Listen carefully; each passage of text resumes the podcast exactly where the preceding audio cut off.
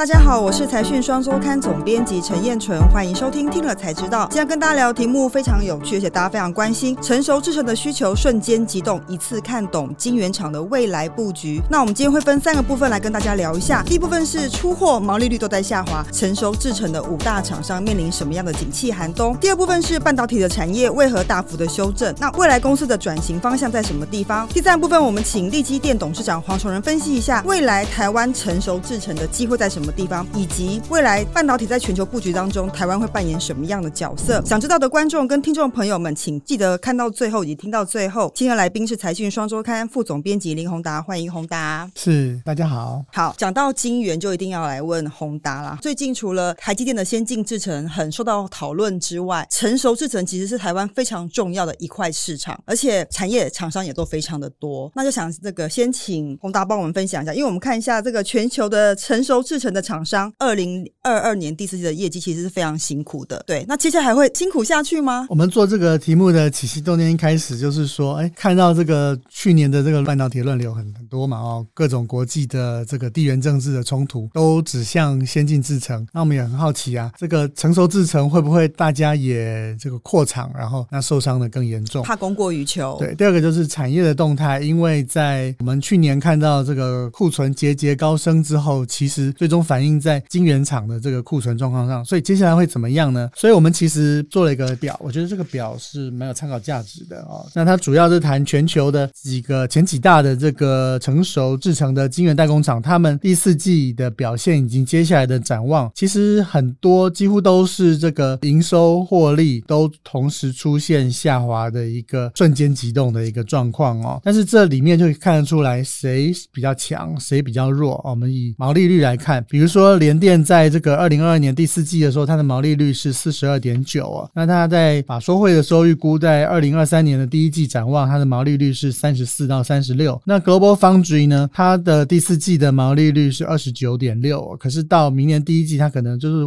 会微幅的下滑到七点一，那比联电大概少了至少六个到七个 percent 哦。那中芯呢，在二零二二年第四季的时候，它的毛利率是三十二个 percent，那但是它到二零二三年第一季展望给的就是说毛利率会下降到十九，毛利率会变成十九到二十一，这个下滑的幅度就比较高一点哦，可能下滑超过十个 percent。那华虹它的第四季的毛利率它是三十八点二，那它也是略微的下滑，它到二三年的第一季的时候会下滑到三十二 percent 到三十四 percent。那利基电的话，它目前的这个毛利率在第四季的时候大概是在三十四点八个 percent 左右哦。那到这个二三年第一季的时候，它的的这个营收会下滑十五个 percent，它的产能利用率会下滑十个 percent 哦，所以从这里面可以看得出来，其实能够维持自己的毛利率还在高档的哦，它的竞争力是稍微比较强的。我跟各位讲个故事，就知道说为什么毛利率重要。过去其实联电的毛利率在二零零八年第四季的时候，它有一个很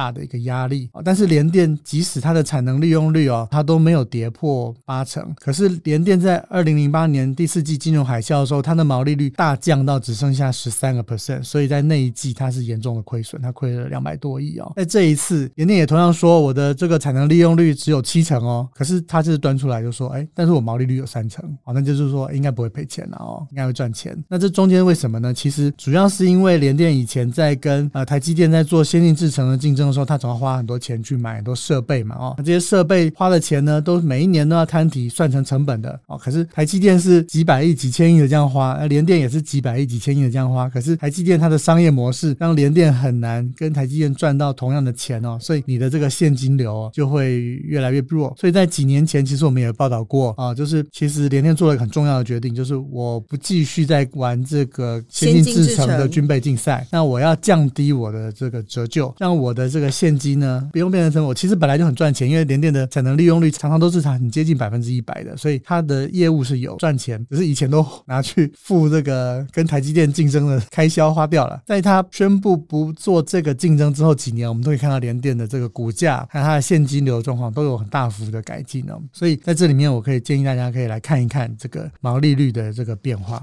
所以可以这样说，当整个全球的成熟制成的晶圆代工厂都面临到逆风的时候，其实还是考验到体质的调整的结果。那所以刚刚其实宏达就讲的蛮清楚的，联电因为之前的体质调整，所以在这次逆风的过程中，它虽然毛利率也降，产能利用率可能也降，可是它对于整体获利表现的冲击并不是非常的大。那想谈另外一家公司叫世界先进，这是台湾厂商，台湾投资人也非常关心的公司。那除了联电的体质调整之外，世界新的表现我们该怎么来看呢？它大部分的产品都是来自于它的这个电源管理 IC，那很多都是用在比如说面板的驱动 IC，所以当面板的产业不是很好的时候，其实世界先进的面板驱动 IC 就很难不被影响。那另外就是说，如果像还有 CMOS sensor，就是说比如说手机不好的时候，那我这个影像感测器的生意可能也会受到一些影响。嗯，那立基电呢？立基电的话，我给各位看一个图哦。那这个就是立基电他们自己所说他们的这个成熟制程究竟用在哪里哦？其实一机电比较特别，它是从记忆体厂转的，所以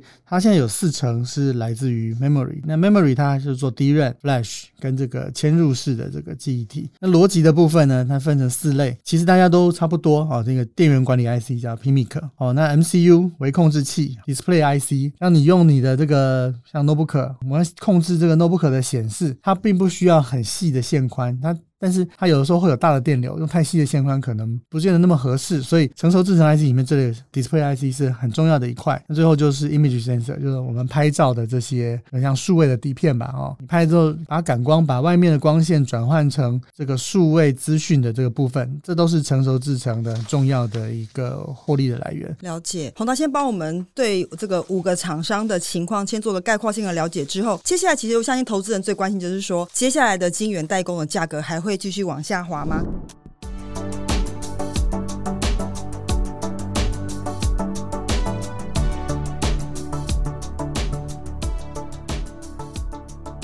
请各位观众跟听众朋友，喜欢我们的内容，请别忘帮我们订阅、按赞以及分享。Podcast 的听众也欢迎留言给我们。那接下来我们想要讨论的这个重点，就是来自于说，到底这个产业的价格是否会继续往下修正？影响这个价格变动的因素有哪些？那大家刚刚看到，其实他们做的很多都是这个应用，很多都是像这个手机啊、家电啊。但去年的时候，像这里有一个图，然后这个是立基电的图，他说：“哎，这个白。”色家电，我消费性电子产品、工业控制、物联网、车用跟这个这个 security，这些都是他们的应用。但最主要的还是像手机、PC、电视。像手机其实是非常大的量啊，哦，这个十几亿的这个一年的这个出货量。那我们一个一个来讲，比如说刚您刚刚讲到说手机、PC 跟面板是三个重要应用，那一个一个来说，先讲手机好了。手机怎么看？但去年大家是觉得手机当然不好了哈，那到底有多不好？接下来会好吗？其实 ID。C 的调查里面是说，这个二二年的第四季啊，全球的出货量是比去年的同期下降了三亿只。那一个重点就是说，一般来讲，第四季都是这个购买的旺季，很少出现说第四季比第三季还要差的。所以，那第四季的这个去年的这个温度啊，真的是急冻到相当严重。那这个像 IDC 的预料就是说，呃，那可能要到这个最快也要到今年底哦，那慢慢的才会恢复。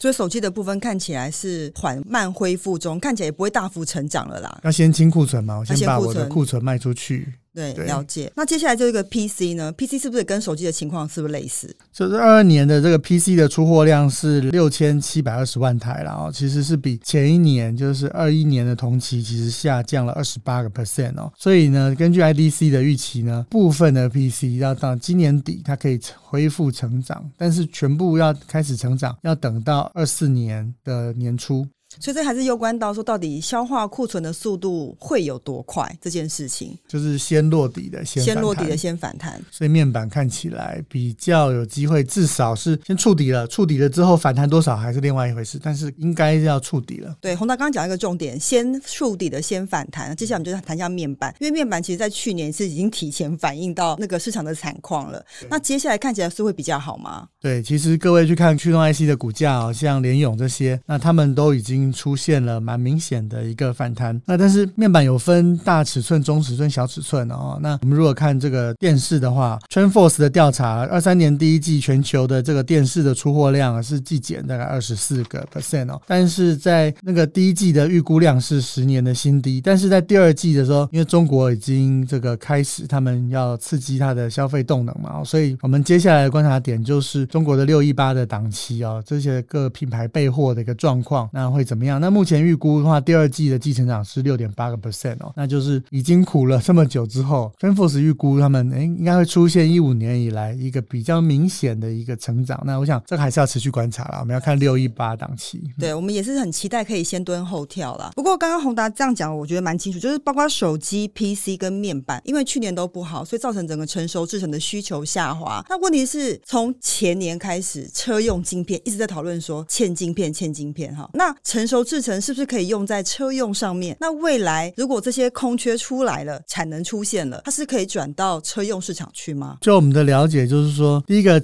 你成熟制成要做车用，你要通过认证啊，所以你去看联电的。网站他就会说，哎，我这个每一个厂都通过了车用那个几号几号的认证，你没有被认证过的话，他就算你有产能，他也不会下单。第二个，很多的这个我们采访知道的就是说，很多的车用厂商他要求你就是专线给他，说你即使这个线空下来，我现在没有跟你下单，但是这条线就是专门就是给车用的，你不能来做别的东西，所以它并不是像我们所习惯的，哎，它可以很灵活的调度。那台湾厂商过去为什么也不是那么积极要去做车用？因为我们很习惯要。尽量把产能填到满，但是车用的这些限制让他其实他觉得好像比较不是那么划算。可是这几年因为电动车的这个量开始大量增加，有量了，不像以前那么小哦，所以像台积电、联电这些都非常的积极在要进入这个市场，所以会看到占比会不断增加。所以可以说，车用市场是成熟制成的一个新需求，应该说新旧型吗？快速成长，因为以前也都有车用电子的需求嘛，只是说现在的成长速度比以前快，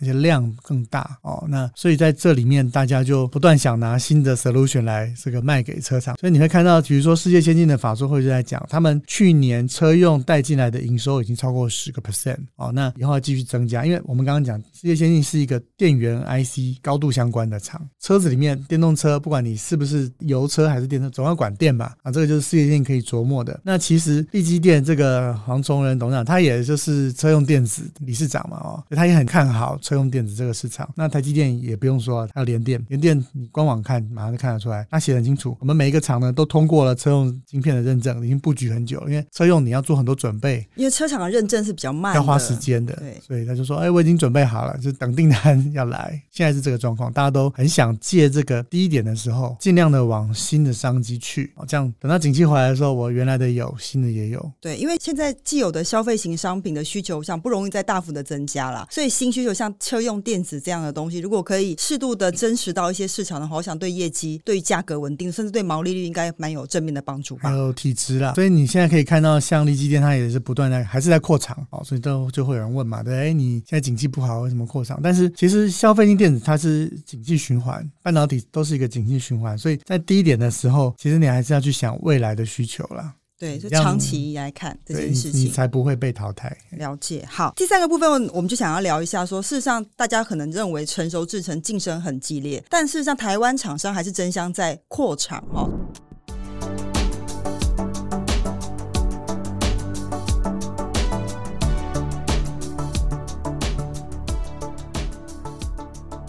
部分就想请宏达聊一下，说我们这次访了那个利基电的董事长黄崇仁，他谈到说，成熟制成的机会还是蛮大的，而且台湾的半导体的地位短期间是不容易被取代的。其实他讲的一个重点就是说，半导体厂的竞争力，台湾半导体厂竞争力来自哪里呢？除了工程师之外，还有一个就是你的获利效率能不能够很快，还是持续的替你赚进现金去投更多的制成、更多的产能？谁能够把自己的效率做得最好，现金流最强，那谁就有最大的胜算。比如说台积电好了，像我们采访中，其实这个黄董事长就觉得，哎，他讲这个台积电新美国新厂掏空台湾，他觉得好像有点多虑了。为什么？他说，因为你美国新厂的成本是比较高的，你光要靠美国新厂要自己去赚到我要让它升级变成更新制成的钱是不可能的，你还是要靠高效率的台湾的母厂去赚钱，那才能够继续往前进。那意思是什么呢？母鸡是台湾的原厂，有母鸡呢才有小鸡，光有小鸡呢是生不出蛋来的。所以呢，如果母鸡不管它啊，假设台湾有一天发生什么事，你这个小鸡呢也是没有办法继续壮大、继续活下去的。所以其实啊，是美国新厂要担心这个台湾原厂有没有这个兴趣继续支持它往前进。那另外一层意思说，我们要把台湾这个母鸡把它管好，让它这个吃好一点，这个过好一点，养肥一点，继续的产生更多的现金流，我们才能够继续的前进。那个时候你就不用怕别人帮你竞争，因为它的效率如果不如你，它可以盖一个厂，没错，盖不了第二个厂，为什么？赚不了钱，这才能都闲置，或者是有效产能很低。我们在讨论说，一开始的问题是问黄董事长说，哎，各国都来约啊，你要不要去啊？他说不行不行，因为我在台湾才有这个最大的效率，我才能够赚最多的钱。所以其实你去看这个利基店，它的新投资还是在铜锣，还在台湾，不代表说其实台湾的整个包括供应链啊、水电啊、人才的条件，还是足以孕育这个半导体产业的发展了。到海外去不容易复制这样的条件吧。但是这里还是要谈一件事，并不是每个人都是同样的 portfolio 去想。比如说，我们举一个例子好了，联电就不是这个逻辑。联电你去看智源的法说会的时候，他就是说，哎，我卖客户的呢，就是卖一个这个地理区域分散的服务，我尽量要把每个东西都切割。然后呢，当客户要的时候，我就要在这个里面呢卡最大的位置，就是说，哎，我有台湾厂哦，那我在这个厦门有厂，日本有厂，新加坡有厂。所以呢，你如果想投这个台湾，但是又怕地缘政治的风险，没关系，我就通通都都都提供给你。他甚至说：“诶，我还可以怎么样备援哦？怎么样紧急状况的时候，我都可以这个来让你觉得安心。好，所以每个人的策略其实是有点不太一样的。所以这个行业真的是高资本支出的这个竞争啦，所以要非常小心。其实要了解半导体产业，不要认为只有制程是竞争核心，财务。”是非常重要的，没错没错。那接下来我就很想要问宏达一个问题，就是说，因为事实上整个半导体在过去两年是非常好的，但去年稍微往下走一点。但是因为之前因为好的时候，大家也都不断争相扩张新厂嘛。这次利基电的黄崇仁他也有提到说，到底这个产能会不会供过于求这件事情，到底我们该怎么来看跟观察嘞？第一个，其实我们刚刚看毛利率就有点不太一样嘛，哦，那其实你各位看这个成熟制成，听起来好像都一样，其实里面是一大堆。不一样的东西，结构不同。我们刚刚其实没有介绍联电做些什么哦。其实联电做的跟你说世界先进或跟这个立基电是不一样。比如说，我们讲一个，还有 BCD 制成啊，什么叫 BCD 制成？它是在 CMOS 之前，类比电路就要用 BCD 制成啊，或者是什么 RF？我们刚刚还没有讲到天线啊，对不对？那天线其实不需要那么细的线宽啊，哎，可是天线关系到你手机的好坏嘛啊，所以连电也有布这个，或者是像 Mens 啊，你这个 We 的这个陀螺仪，那这。这些都是用成熟制成做的，所以有一些东西也不是每一家都有。所以第一个每一家不一样。那第二个呢？现在新应用有很多跑出来啊，比如说我们上次有有写，除了做 CMOS 就是感光之外，倒过来还可以做显示，对不对？其实它是一体的两面。一方面是我感觉每一个 pixel 应该是什么颜色、什么亮度，倒过来就是说，哎，我也可以把这个显示给你，说我做成控制电路，做超高解析度的这个部分，或者是说你刚刚讲这样，现在车用的这个 MCU 或电池控制晶片，就是一个很。红的领域，大家在投资的时候要注意这个东西。说旧的可能在这继续稳定成长嘛，但是谁投新的，这搞不好以后的成长幅度，虽然它是在成熟制成领域，但是哎，搞不好我是说全世界电动车的电池控制晶片王牌，那你价钱就跟那个其他只是做普通的低阶的就不一样了。对，其实后来刚刚讲到一个重点，就是利基市场的发展啦，就说各种不同的应用，因为其实半导体的应用真的非常广泛，可以在哪个族群里面、哪个类别里面拿到一个比较大的市占，或许它可以稳固它的相当的毛利或产能利用率。那你刚刚提到蛮多联电的部分，那利基电呢，它有什么有趣的应用市场是值得被开发的？黄董事长说在讲 AI 单晶片嘛，啊，就是比如说我们控制一个机器人，以前是要装个小电脑，再怎么样都还是一个电脑去控制它，因为我要分析数据算，然后。控制机器人说：“哎，你夹这个东西往左一点，往右一点。”但是这个黄董事长就提出来一个说：“其实你一个电脑在做的事情，也不就是记得资料，然后运算，运算完之后输出加下指令。因为立基是比较少数，它是有记忆体又有逻辑的嘛。他说：“那我就做成一颗晶片不就好了吗？”哦，因为现在现在这个先进封装它可以做得到的。哎，那你这个电脑能做的是，其实如果你就是专做这件事，不是今天要打电动，明天要做文书处理的话，那我就为你专做一个晶片，也可以满足你的需求啦，而且一定更省嘛，因为我只有一颗晶片。呃，成熟制程还有很多新的发展空间可以做。看起来是这样子，所以我们可能就是观察新应用，然后哪些厂商可以抢到新市场，然后接下来看什么时候价格回升跟毛利率的这个表现情况。对，比如说这些手机厂或者是 PC 厂，它的法说会，它最终都会影响到晶圆代工厂的产能利用率。所以，那我最后问一下，如果宏达来观察这些成熟制成的厂商，如果三个指标的话，你会看哪三个？当然，我们这个毛利率，然后产能利用率，当然还是看它未来营收预估的，它该等式的成长了，我还是会。所以，对于这个。产业市场应该还算是乐观了，看它什么时候修正之后，可能都会再回来。半导体就是景气循环，一直都是这样。那现在是走到谷底嘛？你觉得谷底是应该买的还是应该卖的？大家可以自己判断。大家自己判断。但是最近我觉得另外一个影响股价蛮多，就是有关于市利率啦。这其实从联电就可以看得蛮清楚的，就是说大家觉得哎，联电业绩表现好像没有那么好，但是它股价还相对有成。我想跟它的配息不错，应该也有点关系。所以现在整个投资市场的变数非常的多，对，大家可以这个慢慢的观察跟这个看看说它接下来。变化会变成怎么样？好，